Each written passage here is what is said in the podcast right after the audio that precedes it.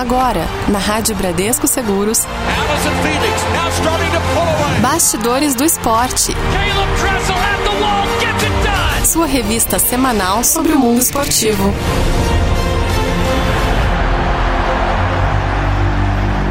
Quarta-feira, 3 de fevereiro de 2021, entrando no ar mais uma edição do Bastidores do Esporte.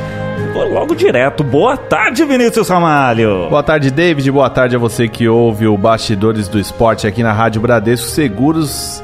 E olha só, hein, David? Ah. Primeiro mês do ano olímpico, que espero que seja o ano olímpico, já é, passou, hein? É verdade. Estamos no countdown aqui, hein? É. Fazendo a contagem regressiva para esse grande evento. Que não só Vinícius Ramalho, eu que não sou tão chegado em esporte, já tô ansioso, viu? Todo mundo na expectativa, né? E claro, a gente trazendo as notícias desse mundo olímpico. E hoje vamos falar um pouco também de futebol no nosso Bastidores do Esporte, né? Mas primeiro no Será que dá medalha, a gente vai falar um pouco da seleção de polo aquático. Boa. Tem uma história meio complicada aí, os caras Ah, não é? estão conseguindo chegar no pré-olímpico. Como David. assim, rapaz? Pois é. Aí no Últimas de Tóquio a gente vai falar um pouco lá de um país da Europa que já começou a vacinar os atletas Boa, contra a Covid, pensando boa. não só nos Jogos de Tóquio, mas em- também em Pequim 2022, que são os Jogos Olímpicos de Inverno. Ah, que estão tá. marcados para 2022. E no in- e- inverno e coronga não dá certo, então é. tem que vacinar. E aí, como eu falei, né, histórias olímpicas, hoje a gente vai falar um pouco de futebol, porque o Maradona nos deixou no final do ano passado. Uhum. E aí eu achei uma história, aí eu fiquei pensando, pô, Maradona nunca jogou uma Olimpíada, né? Por que, que ele nunca Ah, jogou é? uma Olimpíada? Aí a gente vai contar essa história. Tem umas histórias aí por conta de que na época dele era permitido só jogadores amadores, Hum. não jogadores profissionais. Aí depois mudou por conta de idade. Mesmo assim, ele poderia ter sido convocado, não foi. A gente vai contar todos os motivos. E ó, hoje tem participação especial, hein? Ah, é, verdade. pois é. Você quer saber quem vai participar do programa? Fica aí que a gente vai contar pra você. Bastidores do Esporte. Bastidores do Esporte. E agora tem. Será que dá medalha? Muito bem, hoje no Será que dá medalha, aqui no Bastidores do Esporte, a gente vai falar que a seleção brasileira de polo aquático masculino está enfrentando aí um problema, viu? Que pode deixar inclusive fora do pré-olímpico da modalidade, marcado para 14 a 21 de fevereiro em Roterdã, na Holanda. Que história é essa, Vinícius? Pois é, os jogadores eles foram impedidos de viajar à Alemanha, onde realizariam a fase final da preparação para o torneio na última sexta-feira por conta de uma escala em Portugal. Segundo o blog Olímpico, né, que é especializado em notícias Aham. aí desse mundo olímpico, o grupo tinha passagens aéreas compradas pela portuguesa TAP para viajar até Berlim saindo do Rio. Aí o que acontece? O Ah. voo ele faria uma escala em Lisboa. Ele não vai direto. Exatamente. Aí, após uma decisão do governo português, né, anunciada na última quarta-feira, né, da semana passada, no dia 27, em não aceitar mais voos com origem ou destino do Brasil, o Comitê Olímpico do Brasil, COB, a Confederação Brasileira de Desportos Aquáticos, a CBDA, já previam que a equipe fosse barrada, o que aconteceu no Aeroporto Internacional do Galeão, no Rio de Janeiro. E a equipe comandada aí pelo André Avalone treinou na capital fluminense entre os dias 6 e 22 de janeiro e desde o dia 25 agora de janeiro estava em São Paulo. Ainda também, segundo o jornalista, o Demetrio Vecchioli, a CBDA vai entrar em contato com a FINA, né, a, que é a Federação Internacional de Natação, para que a entidade interceda aí nessa situação, né? Portugal que serviu como base para treinamentos dos atletas brasileiros no segundo semestre de 2020, teve um aumento substancial de casos da Covid-19 e agora o governo português exige que quem chega ao país tem que fazer 14 dias de quarentena em domicílio ou um local indicado ali pelas autoridades de saúde. Agora, um dos planos da delegação brasileira é tentar viajar para Dubai, nos Emirados Árabes Unidos, e de lá seguir para a Sérvia, onde a seleção faria alguns treinamentos antes de seguir para a Holanda. Por enquanto, o time vai seguir no Rio de Janeiro, em um hotel próximo ao Centro Aquático Maria Lenk.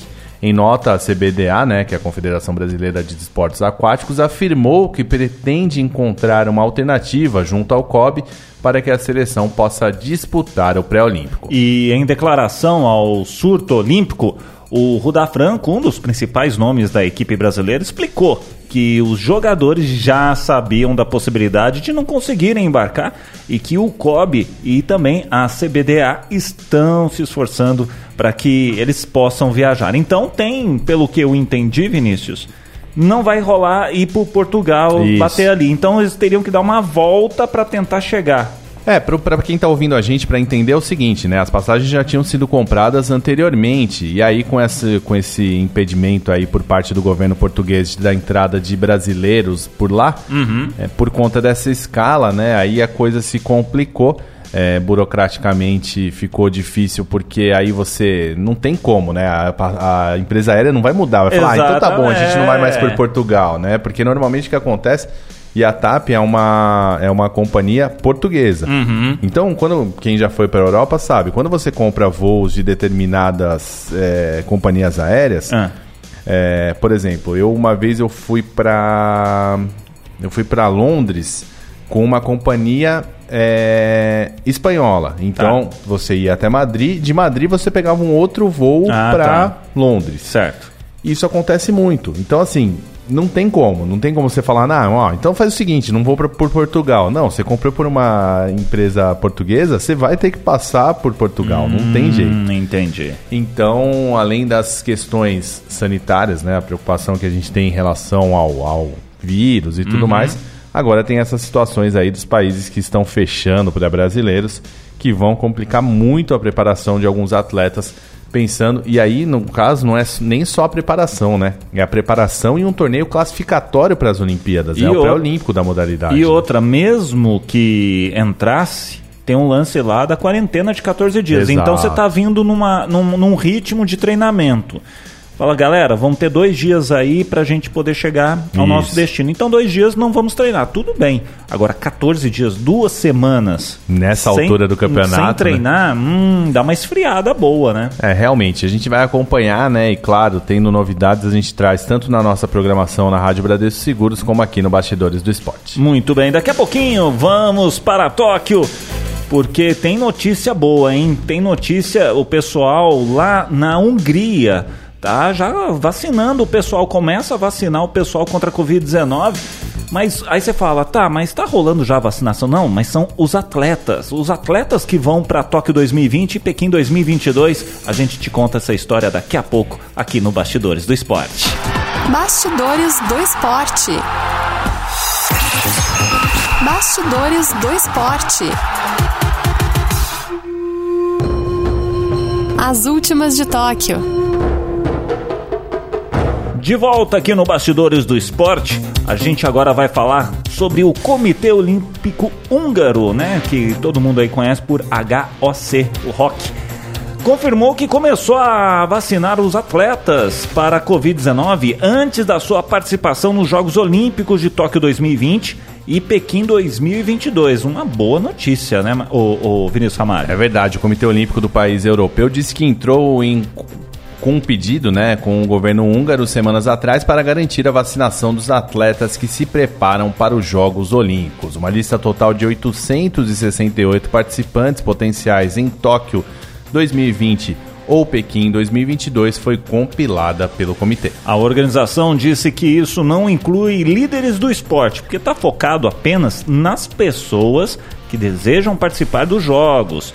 A vacinação começou ontem com a vacina moderna, com membros da equipe masculina de caiaque da Hungria, entre 10 pessoas ali para receber no Hospital de Esportes, enquanto se preparam para viajar para um campo de treinamento, isso lá na África do Sul. Outras vacinações de atletas e profissionais adicionais que trabalham diretamente ao lado deles estão planejadas para as próximas semanas, com ordens de vacinação baseadas em um calendário compilado a partir das datas dos eventos de qualificação olímpica e campos de treinamento supervisionados. E aí tinha um comunicado né, do Comitê é. Olímpico Húngaro dizendo que, como uma organização com desempenho olímpico em mente, dois fatores importantes levaram à decisão. Quais são esses fatores Bom, aí, David? Um é a participação descomplicada em eventos de qualificação olímpica no exterior.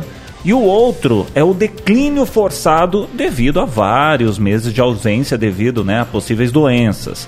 A experiência até a, a data tem mostrado que este último aspecto também representa um obstáculo para os nossos atletas nas melhores condições, impossível aí de ultrapassar em poucos meses.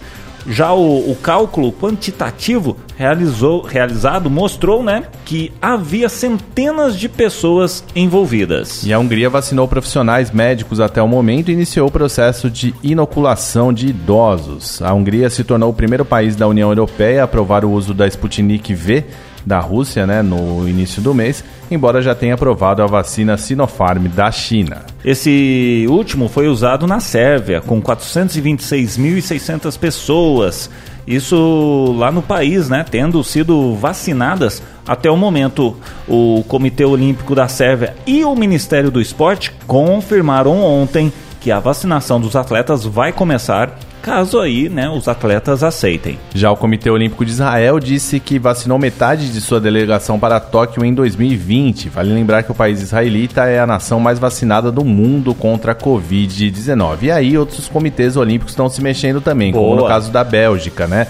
Que no início dessa semana solicitou de 400 a 500 vacinas Covid-19 para atletas de Tóquio 2020, embora o Comitê Olímpico Internacional COI Tóquio 2020 tenham enfatizado que as vacinas não serão uma bala de prata para os Jogos.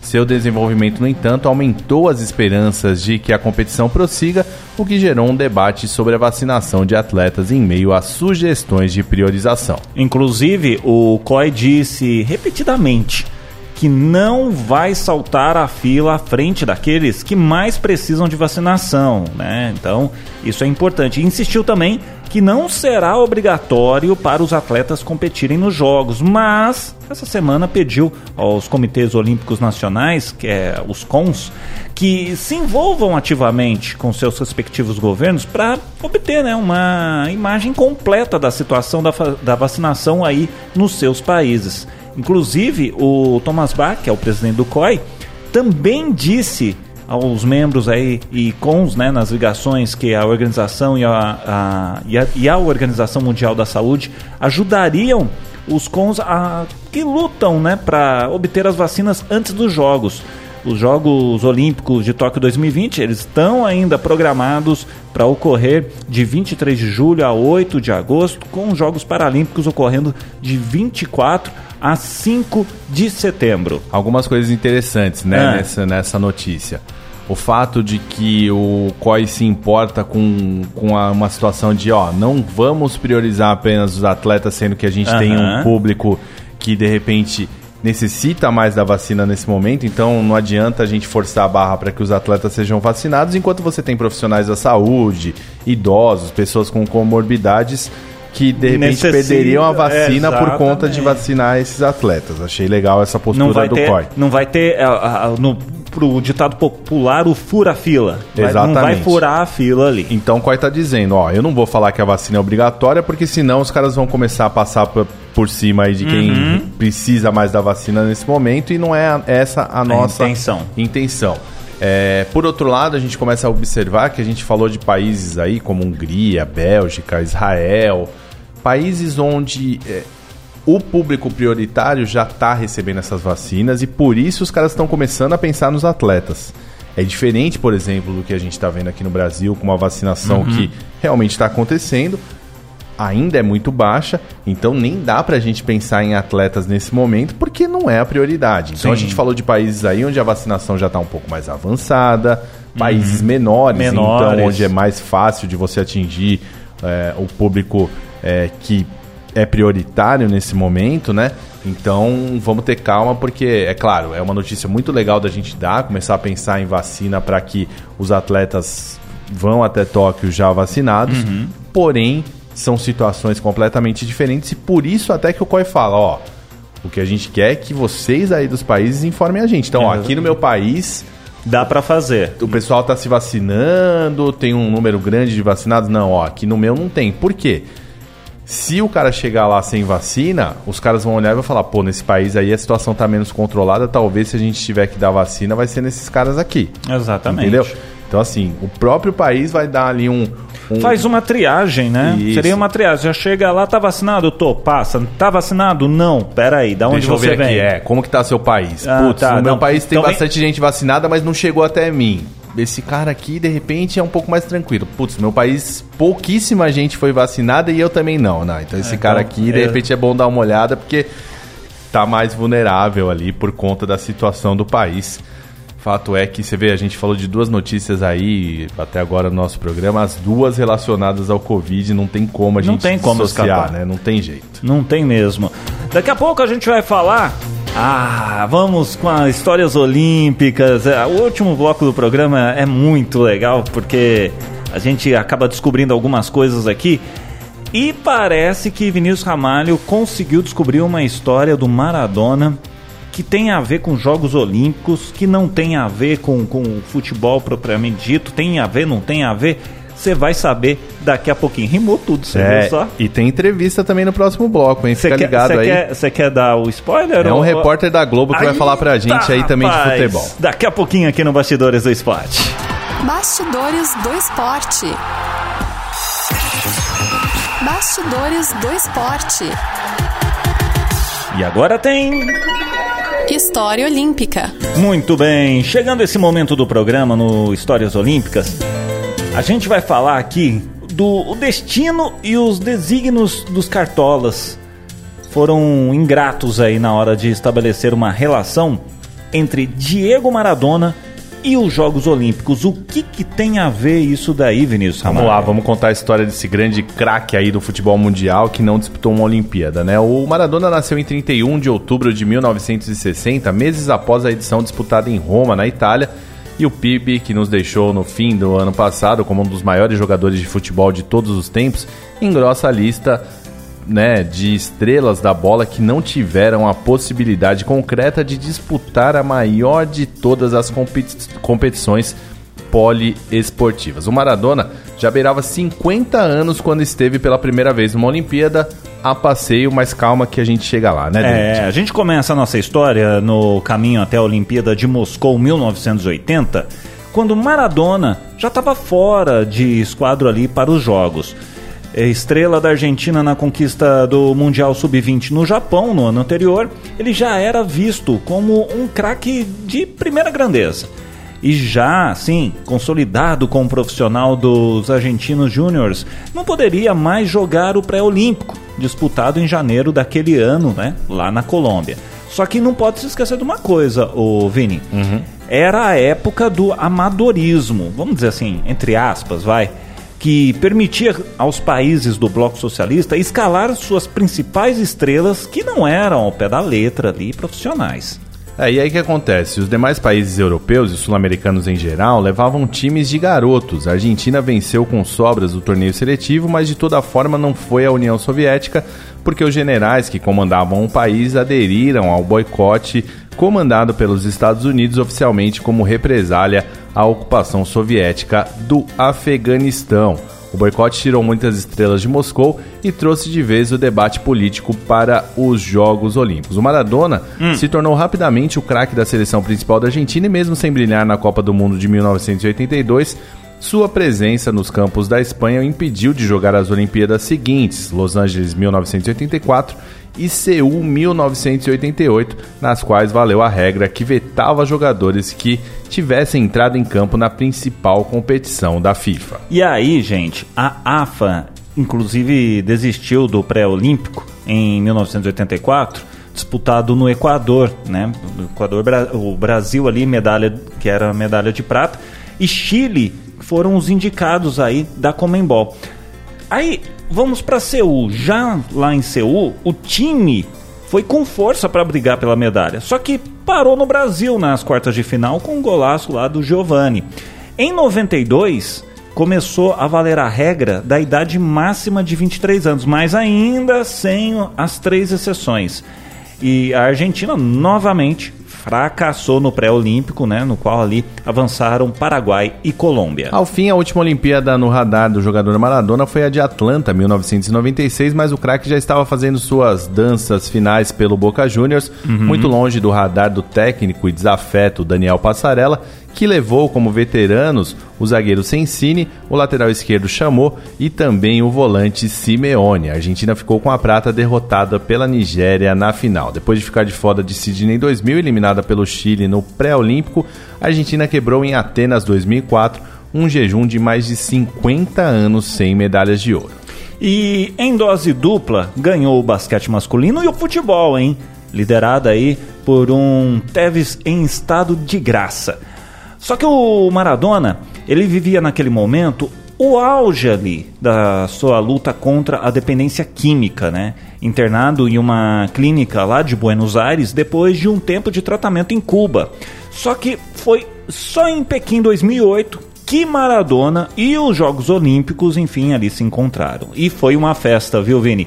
Com o craque fazendo o que sabia de melhor fora dos campos, fazendo muita bagunça e agitação. É isso mesmo, ele foi visto nas arquibancadas do tênis, prestigiando Davi Nalbadian e no basquete na torcida pelo time de Ginóbili e companhia. E claro, seguiu de perto o futebol, estava nas arquibancadas no dia em que a Argentina de Messi, Riquelme e seu então genro Agüero, treinada pelo velho amigo Sérgio Batista, destroçou o Brasil de Dunga nas semifinais, um 3 a 0 que saiu até barato, viu, é David? É verdade. O Brasil levou o bronze ao vencer a Bélgica, a Argentina ficou com ouro e Diego então participou da cerimônia de entrega das medalhas com direito a um papo especial com Ronaldinho Gaúcho, com quem sempre trocou elogios. E mais do que isso, viu? O Maradona, ele aproveitou o passeio à China para dar seu último grande pulo do gato no futebol.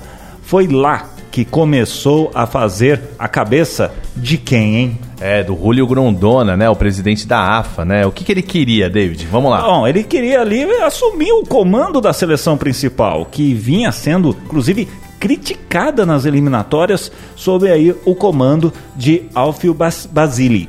Ao fim, uma derrota para o Chile em outubro selou mesmo a saída do veterano treinador. E aí, senhoras e senhores, a escolha de Maradona, que levou o Batista como auxiliar, dizem aí os maldosos até, para ser o verdadeiro técnico enquanto ele aparecia para as câmeras. Enfim, são uh, rádio corredor. Exatamente. Né? O fato é que as Olimpíadas e Maradona só se cruzaram de longe, sem a chance de um relacionamento mais duradouro. Só que a gente pode pensar que tudo poderia ter sido diferente lá atrás, né? Se o técnico, o Jorge Grifa, responsável pela seleção amadora no pré-olímpico de 1976, tivesse pego lá e levado o Diego para o torneio. Disputado isso em janeiro em Recife. Ah, aí pode falar, pode dizer o seguinte, Vinícius. Ah, mas ele era novo demais e não sei o que, enfim. É, então, o que acontece é o seguinte, né? Ele tinha mal completado aí 15 anos, mas já chamava atenção com suas atuações pelos Cebolitas, como era conhecido o time de garotos do Argentino Júnior. Só que o Grifa, decano na revelação de talentos do futebol argentino, é até hoje visto como mentor de nomes como Marcelo Bielsa, Maurício Pochettino, na época cuidava das categorias de base do Newell's Old Boys e o técnico da seleção, César Menotti, o convenceu a levar seu time de garotos de Rosário para representar a seleção no pré-olímpico. Uma decisão normal. Não consta que tenha havido protestos e panelaços em Buenos Aires por conta disso e os caras lá sabem protestar ainda. É verdade. Num torneio em pontos corridos com seis seleções que classificava as duas primeiras para Montreal, a Argentina acabou em terceiro, atrás do Brasil e Uruguai, e revelou aí, ah, revelou um carinha bacana, hein? É, o meia Ricardo Giusti, né? Então, com 19 anos e futuro titular da seleção campeã do mundo com Maradona em 1986. A Celeste, no fim, abriu mão. A Celeste, né? Que é conhecida a seleção uruguaia, no fim, uhum. abriu mão de ir aos Jogos e a Argentina recusou a herança da vaga, que acabou ficando com Cuba o Brasil ficou em quarto, sua melhor campanha no período. E Maradona estrearia como profissional apenas três meses depois, dez dias antes de fazer 16 anos, numa derrota do Argentino Júnior por 1 a 0 para o Tajeres, acabando com suas chances de um dia disputar uma Olimpíada. Quem há de adivinhar os desígnios do destino, não é mesmo, que David? Que coisa, rapaz. Tá vendo como que é bacana? No o Histórias Olímpicas a gente descobre não só, às vezes, nomes Uh, não vou dizer que são poucos conheci pouco conhecidos, mas histórias, histórias inusitadas. Inusitadas. Assim. E a gente pegou, o, o, o, Vinícius Ramalho pegou hoje a história do Maradona, que Maradona e, e Olimpíada tem a ver, não tem é, a ver, então, por que, que nunca jogou? A, a, gente até ficou meio longo hoje o quadro, né? Mas é porque são muitos detalhes. Primeiro, ele não foi porque não, nunca ele poderia ir, ele era muito novo. Então é. ele tinha só 15 anos Isso. e não apostaram nele quando ele era muito novo. Depois, pelo fato dele ter virado profissional, ele não poderia disputar porque era uma regra da época. Uhum. Uh, quando talvez ele pudesse, o fato dele ter disputado a Copa de 82 fazia com que quem tinha jogado a Copa do Mundo não poderia jogar as Olimpíadas. Aí mudou.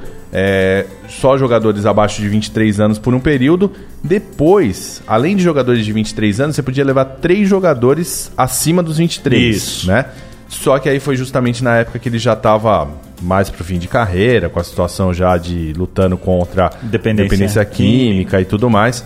Então, o Maradona não teve a oportunidade de disputar uma Olimpíada, mas depois foi a passeio lá para torcer para os argentinos e foi algo muito legal é, essa relação do Maradona. Que bom, né, que ele pôde viver isso, esteve lá, participou de um evento tão legal. A gente falou aqui, uh, demos a notícia do falecimento dele durante a programação aqui na Rádio Bradesco Seguros, que ele viveu uh, uh, ao máximo, tudo, Sim. em todos os sentidos. Sim. Em todos os sentidos. Sim. Coisas certas, coisas erradas, em tudo. Ele, ele então viveu na, na, na no, no, no, extremo o negócio ali. Então as bagunças, as folias, pegando a parte boa, é, é, do Maradona era um negócio de cair a casa. E uma das coisas foi a Olimpíada, né? Que ele não teve oportunidade de disputar como jogador, mas falou: eu quero viver isso e teve essa oportunidade, a gente pôde contar aqui. Então fica essa história. E olha, David, já ah. que a gente está falando de futebol, hum. tem muito palmeirense que ouve a Rádio Bradesco Seguros, o certo. pessoal tá naquela expectativa, campeonato mundial, o ah. Palmeiras já chegou lá em, no Catar. Amanhã começa o Campeonato Mundial, né? Serão definidos os times que vão pegar Palmeiras e Bayern de Munique na semifinal. Amanhã, inclusive, para você que está ouvindo em isso. podcast, esse programa isso. ele está indo ao ar no dia 3, 3 isso. Tá? Então, 3 de fevereiro, amanhã no dia, dia 4. 4, né? Uma quinta-feira tem esses jogos. E aí o Palmeiras só joga no domingo, no dia 7, quando enfrenta o vencedor de um time coreano contra um time mexicano que jogam amanhã. E aí, hum. é, como a gente não pode deixar passar um campeonato importante, Palmeiras que faturou o bicampeonato da Taça Libertadores, eu conversei com um amigo aí, amigo de coberturas, um cara que a gente cruza aí nos corredores da Zona Mistas, né? Já que o nosso hum. programa chama Bastidores do Esporte. Boa. Chamei o Renato Peters, né? Que é o repórter da Rede Globo, que cobre aí o esporte. É um cara muito legal que faz charges e se você puder, acompanhe ele no, no Instagram, ele coloca charges dele, tem umas coisas muito legais. E aí ele tá vivendo uma situação inusitada. Por quê? Ele chegou no Catar na última quinta-feira, né? Então no dia 29 de 29, 28, né, de, de, de, de janeiro. De janeiro, isso. E ele teve que cumprir uma quarentena lá para poder trabalhar. Então Olha. ele tá sete dias trancado no quarto do hotel, Nossa. fazendo participações na Globo, né? Entrando com uhum. alguns conteúdos e tudo mais. E aí eu falei para ele, cara, conta essa história aí para os nossos amigos do Bastidores do Esporte, como tem sido esses dias aí, como são os bastidores, porque todo mundo acha, ah, o cara chega lá da Globo, vai ficar no fica na vida boa, tal, tal, não sei o que lá, não e é? ele tá passando por essa situação inusitada. Então, Peters, conta pra gente aí como é que tá sendo seus, como estão sendo seus dias aí no Catar. Vinícius, tudo bem? Não sei se boa tarde ou bom dia para vocês aí que eu já tô um pouquinho perdido aqui, cara. É, tô aqui na quarentena, né? Big Brother Qatar, sete dias, mas é, é assim, é, é um pedido que eles fazem aqui para todo mundo que sai, entendeu? O país ele tá fechado, né? Por causa da da pandemia, nenhum turista entra e a gente conseguiu aqui uma autorização especial do governo do Catar para trabalhar na, no Mundial. Então a gente pode entrar, mas para todo mundo que entra, até se você é morador, né, e, e sai. É, eu conversei com uma brasileira ontem que ela foi ver os pais lá em, no Brasil e voltou e também tem que fazer esse isolamento. São sete dias aqui, eles colocam você, o governo Catar coloca você num hotel, paga tudo e você fica sete dias num regime de, de quarentena. Aí hoje, que é o sexto dia, eu fiz um PCR, né? Aquele exame do cotonete, e aí é, eu acho que amanhã, se tudo correr bem, é, eu vou ser liberado, né? É, então é bem, é bem diferente, assim, é uma situação, é, não, não dá pra, não é uma prisão, né?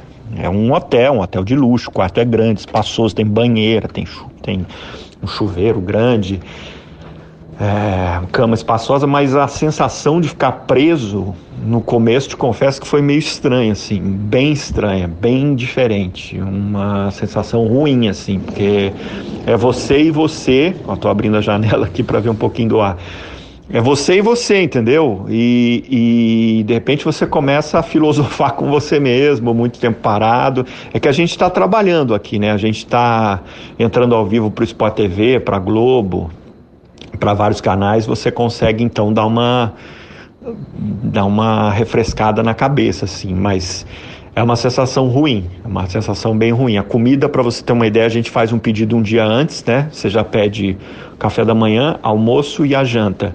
Eles te dão um cardápio como se fosse de um restaurante, você escolhe a opção e o rapaz traz numas sacolinhas, tudo descartável, prato descartável, colher descartável, copo descartável, enfim.